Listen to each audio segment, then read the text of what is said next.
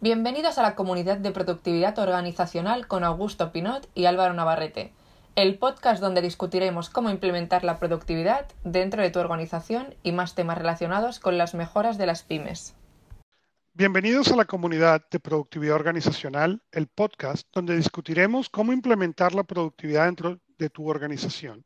Mi nombre es Augusto Pinot y conmigo en este episodio Álvaro Navarrete de KPI Consultor y nosotros somos sus anfitriones para Productividad Organizacional. Este es el episodio número 5 de la primera temporada. Cada semana vendremos con un tema distinto donde cubrimos detalles de éxitos y fracasos de la productividad organizacional y mucho más. En el episodio anterior estábamos hablando de el cazador, el recogedor y el granjero desde el punto de vista de cómo mejorar el problema de ventas de la empresa. Como dijimos en ese momento, el día de hoy vamos a hablar en detalle de ese vendedor, del concepto del, cazador y de los problemas y de por qué son importantes. Cada empresa necesita cuatro elementos. Necesita el cazador, necesita el recogedor, necesita el granjero y necesita el producto. El concepto del cazador es cómo la gente ve. Uno de los grandes problemas que encontramos con como mencionamos en el episodio anterior y menciono regularmente, uno de los grandes problemas es que cuando la gente piensa en la figura del vendedor, piensa en ese vendedor de carros o vendedor de cosas de los años 80 y es una imagen que simplemente al vendedor, por definición, rechazamos. El problema número dos que encontramos es que creemos que cualquiera puede ser vendedor y le quitamos la importancia a la calificación al entrenamiento y a la educación que el vendedor necesita.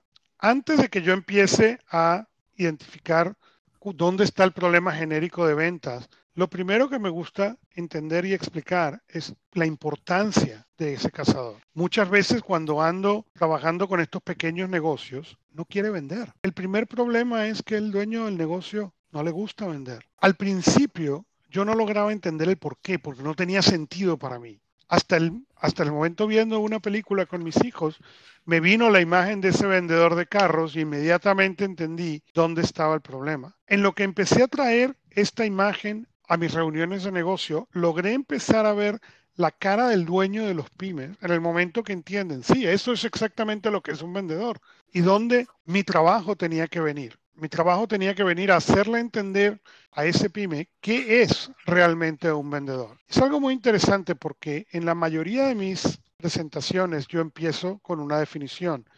Y la definición de vendedor no es distinta. La, la definición de vendedor que tenemos generalmente no es buena. Cuando uno piensa de vendedor, viene esa imagen negativa, la imagen de la televisión, vamos a hablar y, yo te voy a estafar, estoy viendo a ver cómo te voy a vender una porquería, haciéndote creer que es algo bueno. Mi trabajo entonces se convirtió en enseñarle a los clientes cómo ser ese cazador de una manera humana y sostenible. Cambiar la perspectiva, cómo vender servicios, cosas físicas y objetos digitales. El problema, la importancia de tener esta figura del cazador en el negocio. En vez de entender la importancia de la figura, lo que terminan concentrándose es en la imagen mental que tienen de este vendedor de carros de los años 80. Es cierto, pero también es cierto, a nadie le gusta que lo vendan, todo el mundo le gusta comprar. En el momento que entendemos eso, en general no es el negocio.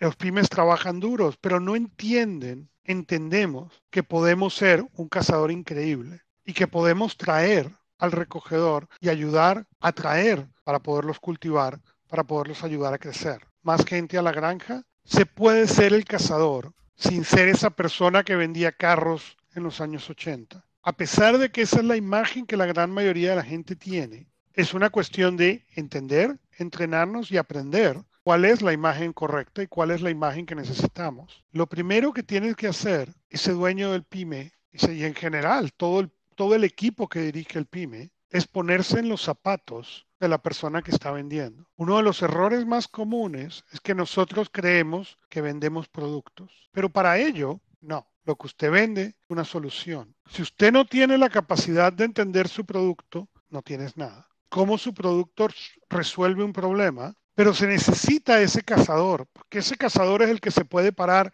y ver dónde están los prospectos, dónde está la gente que tiene ese problema, poder identificar quiénes son la gente que tiene esa necesidad. Cuando no existe ese cazador, no existe la posibilidad de dirigir esa información al recogedor. No existe la posibilidad a la granja para poderlo cultivar, para poderlo desarrollar. De traer ese prospecto es un problema grande de ventas que al final del día no genera más nada que el fracaso del pyme. Capítulo 5. El cazador. En el pasado, el marketing debía dar respuesta a todas tus preguntas relacionadas con los clientes. Hoy en día, un vendedor con un portátil y un teléfono móvil son la mejor arma de ventas para crear productos y servicios que den respuesta a la comunidad de clientes. Si quieres tener una visión simple y clara de cómo convertir a tus vendedores en cazadores digitales, visítanos en kpiconsultor.com y consulta nuestro servicio KPI 014. Álvaro, con todos los años y experiencia que tú has visto, ¿Cuál es tu imagen de ese vendedor? ¿Cuál es la imagen de ese cazador que tú tienes o que tuviste?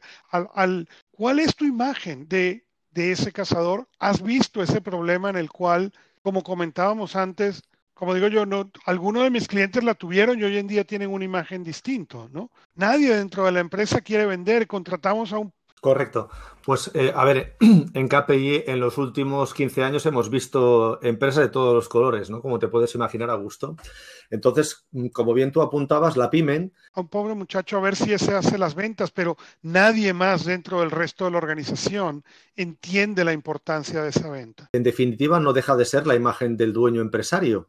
Y entonces en las empresas pequeñas y medianas, pues hay dueños empresarios competitivos, potentes, que se preparan, que están mentalizados, que saben eh, justamente resolver eh, sus problemas, que tienen propósito, que están enfocados y eh, las hay todos los contrarios. Digamos, el, el vendedor, el cazador, es la imagen fiel del empresario. Hay empresarios que buscan gente que le supere, digamos, es como cuando encuentras un buen profesor de, universidad que te enseña todo absolutamente con la máxima transparencia, esperando que los alumnos, los buenos alumnos, escuchen y tengan mayor recorrido que el, propio profesor. Esto no sería lo normal en las pymes. En las pymes, normalmente el empresario, el dueño es egocéntrico y evita que eh, la mayoría de personas destaquen sobre su ego.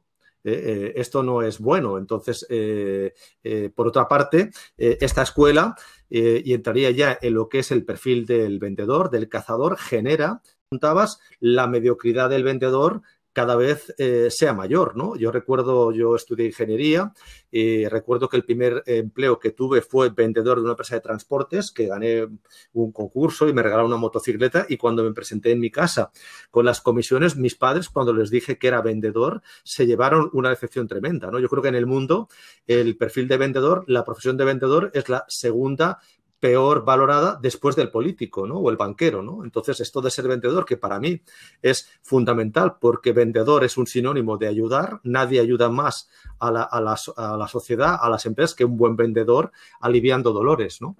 Entonces, yo me he permitido llamar la atención. Eh, nosotros en, en, KPI tenemos un artículo específico para intentar resolver lo que llamamos la mediocridad del vendedor que responde a la propia mediocridad del, del dueño, ¿no? Entonces, si me permites, yo voy a proponerte tres tips para que los vendedores pasen de, digamos, de ese vendedor eh, orientado a la venta de carros que tú comentabas anteriormente a un vendedor, digamos, mm, del siglo XXI, ¿no?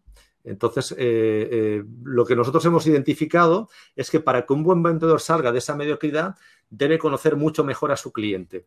Y entonces, hoy en día, los clientes eh, compran más por, por sentido de pertenencia que no por presumir. Esta frase me parece poderosísima, ya que cada vez más las personas vivimos en una era digital. Es decir, el, el cliente no solo tenemos una personalidad vertical, quién soy, dónde vivo, qué coche tengo, cuánto gano, sino que cada vez más tenemos una personalidad eh, digamos, horizontal, mis pasiones, mis eh, placeres, con quién me relaciono. Y todo esto es cambiante, digamos, yo puedo ser vegetariano durante un año, dejar de serlo, me gusta el yoga durante un mes, dejo de serlo, eh, digamos, paso de ser consumista y quiero tener tres vehículos a, digamos, a utilizar la, bicicleta con batería, digamos, todo esto es fundamental. Entonces, cuando uno se pone a analizar cómo funciona el mundo real, se da cuenta de que el 85% del proceso de compra de los clientes hoy en día mm, eh, digamos, proceden sin que la propia empresa lo detecte. Entonces, compramos cada vez más por identidad o por sentimiento de pertenencia y menos por, digamos, relacionarnos con la empresa a través de un producto. Entonces, el cliente domina el proceso de compra y, de esto el vendedor no se entera. Digamos que uno de los principales eh, handicaps que la empresa pequeña y mediana tiene hoy en día es que la digitalización del negocio no llega nunca al, vendedor. Ya no hablo para que tenga una capacidad de, digamos, de relación con, a través de las redes sociales, sino ni tan solo para poder incorporar los pedidos al sistema, ¿no? Entonces, eh, eh, digamos, sin, tener esa empatía, esa capacidad, esa, esa, vocación por la velocidad, no se puede ser ganador. Entonces, eh, la velocidad es uno del, sería el tercer punto que identificamos como falta de, digamos, de enfoque en las pymes y justamente debería ser una de, nuestras, de nuestros motores, ¿no? Mm, eh, leí una encuesta el otro día de, un estudio que, que, ha publicado McKinsey, que si tú respondes a un prospecto antes de un minuto, tienes un 3.000% más de posibilidades de cerrar ese lead. Entonces, yo, yo cuando llego a las empresas digo, bueno, ¿cuánto tiempo, cuánto tiempo toma un cliente en contestar el teléfono, en contestar por WhatsApp, desde que paso un pedido hasta que se procesa? Eh, cuando tengo una pregunta relacionada con un producto o servicio, ¿cuánto tiempo nos toma? ¿no? Entonces, a través de tres métricas fundamentales y esa pregunta del cuánto tiempo, tú sabes fácilmente la salud del negocio y la, velocidad que, que, el empresario, que el dueño tiene en su cabeza. ¿no? Entonces, yo creo que hoy en día eh, hay que tener una influencia digital sobre la empresa, sobre los clientes, sobre el negocio y el vendedor, consecuencia de esta malentendida mediocridad de la pyme, no está hoy preparado para responder con agilidad. Y eso es lo que intentamos aliviar desde KPI con, nuestros servicios y productos. eso es correcto, es, exactamente donde viene, donde viene el dolor, porque entonces el, la importancia de estos estos elementos. La importancia de atender al cliente. Tú traes un punto muy importante. Al este dueño de la pyme y, la gente que lo rodea no entender la velocidad de respuesta. Yo entiendo que existe un problema entre volumen y todo lo demás, pero cuando tú tienes eh, para el, para el cliente que tiene un problema y que está llamando a este vendedor para una solución o que está llamando más allá a la parte de soporte y simplemente siente que no hay esa velocidad de respuesta, la impresión del cliente es esto es un producto que podemos reemplazar en vez de esto es una alianza estratégica. Ese es el trabajo que más adelante se hace en la granja. Ese es el trabajo de venta que se hace. ¿Dónde está? Dónde, ¿Cómo te puedo convertir yo de un cliente a que en tu cabeza como cliente tú me veas a mí como una alianza estratégica? Con esto hemos llegado al final de nuestro episodio. Síguenos en LinkedIn o donde más te gusta escuchar podcast y déjanos un review. Déjanos saber tus preguntas, inquietudes y más. Contáctanos a marketing.kpiconsultor.com. Las alianzas estratégicas no se rompen, los productos se reemplazan. La próxima vez vamos a seguir conversando este tema. Ahora vamos a hablar del recogedor y la importancia del recogedor y del concepto del recogedor y posteriormente, en un episodio siguiente, vamos a hablar del granjero. Recuerda que desde el punto de vista de tu empresa, la mayoría de los problemas se resuelven con más ventas. Gracias por escuchar Productividad Organizacional. Hasta la próxima vez. Y recuerden, uno más uno es 11, pero uno más uno más uno la comunidad de productividad organizacional con Augusto Pinot y Álvaro Navarrete está allí donde más te guste escuchar podcast, o bien visítanos en kpiconsultor.com y déjanos un review. Déjanos conocer tus preguntas, inquietudes y más en marketing.kpiconsultor.com. Gracias por escuchar Productividad Organizacional y recuerden, 1 más 1 es igual a 11, pero 1 más 1 más 1 es igual a 111.